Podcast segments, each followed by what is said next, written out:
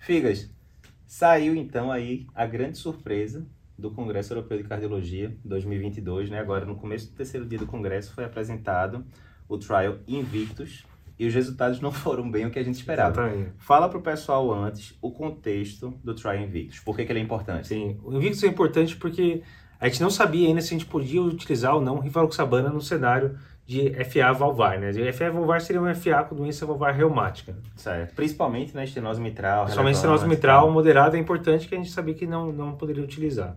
Certo. Então a ideia do trabalho era ver se é, rivaroxabana seria pelo menos não inferior à varfarina e daí a gente poderia utilizar nesse cenário. né? Lembrando, né, ali do final da década de 2000 para frente, começaram os trabalhos com os novos anticoagulantes, que não são tão novos, mas Sim. assim. E aí era um trabalho sempre de não inferioridade, querendo dizer o seguinte: será que a boa e velha varfarina, eu comparando com um novo anticoagulante, será que eles são não inferiores? Ou seja, será que os resultados são muito similares? E aí a gente Uhum. teve vários estudos, né, Rocket, Rely, enfim, que mostraram que sim, essas Uhum. medicações eram não inferiores e, portanto, muito mais simples de serem tomadas, não ter que ficar dosando NR e tal. Mas todos esses trials descartaram pacientes com estenose mitral moderada ou importante. Sim.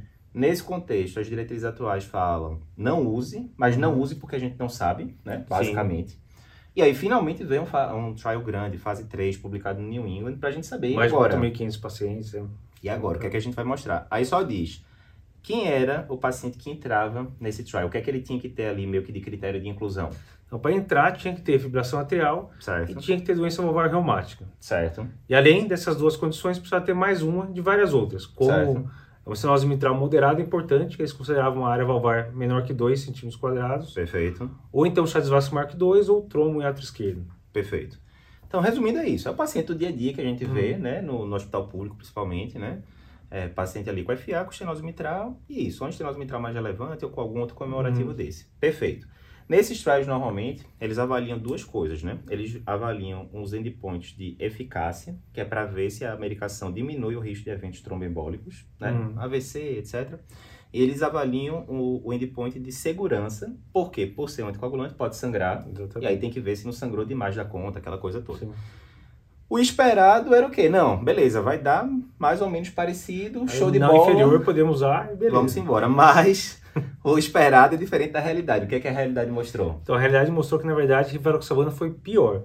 Houve um aumento aí de 25% do desfecho primário, que era embolia sistêmica, AVC, infarto e morte. Coisas ruins. É, coisas ruins, resumindo. Certo. E basicamente não comprovou o que eles queriam, que era não inferioridade, muito menos superioridade. Então mostrou, Uhum. na verdade, superioridade da varfarina em relação à rivaroxabana. E não, é, aí chamando muita atenção, né, Figueiredo? Não foi só aquele desfecho composto com um bocado de coisa que foi Uhum. pior na Rivaroxabana, não. Morte foi claramente pior no grupo Rivaroxabana, né? Tá numa discussão agora de o que é que justificaria isso. O paciente que usou varfarina morreu menos porque ele teve menos AVC? Até teve menos AVC, mas Uhum. explicaria a redução de mortalidade? Não. Não explicaria porque foi em torno de um quarto a quantidade de AVC para relação com a morte. Então teve Uhum. muito mais morte do que as pessoas tiveram AVC. Então alguma coisa mais está causando morte nesses pacientes. Perfeito. Aí quando foi ver lá direitinho, lá nos, nos dados, parecia que os pacientes que estavam usando varfarina tinham menos morte súbita, mas por que Uhum. teria menos morte súbita? E tinha menos também morte por, por IC mesmo, Sim. enfim, né? Mas independentemente do mecanismo, né, Figueiredo? É um fato. Sim. Varfarina foi melhor. Ponto final. Perfeito. Concorda? Então, a grande dúvida que fica agora é o seguinte, ok, não foi o resultado que a maioria das pessoas esperavam, Uhum. mas é aquela velha história, trabalho não tem resultado bom ou ruim, tem um resultado. Exatamente. Quem disse é bom ou ruim é você, É. certo? Então, o que, é que a gente vai fazer agora se chegar amanhã um paciente pra gente, uma mulher de 40 anos, com estenose mitral importante, era de 1.4, com FA, que está esperando já, inclusive, a intervenção, tá ali na fila de intervenção do hospital público e tal, tem FA, tá usando varfarina. A gente vai dizer para ela, dona Maria, você vai fazer o que com a varfarina da senhora Não muda agora? nada. Continua, né? Continua a mesma coisa. E nas diretrizes, né, Figueiredo? Provavelmente vai continuar a classe 3, obviamente, Sim. ou seja, você não pode usar novos anticoagulantes ou anticoagulantes orais diretos no paciente com estenose mitral relevante, né, Uhum. moderado ou importante. O que vai mudar é o, o nível de evidência. O Sim. nível de evidência antes era, olha, a gente não sabe. É agora a gente off-label sabe, tal, né? tinha um pessoal utilizando, agora claramente não pode. Agora tá. Antes era não sabíamos, É. agora a gente sabe, deu ruim. E o que Sim. é importante, porque às vezes o pessoal só quer saber os trabalhos que mudam conduta. Uhum. Nesse caso não vai mudar a conduta, certo? A gente vai Sim. continuar usando a varfarina.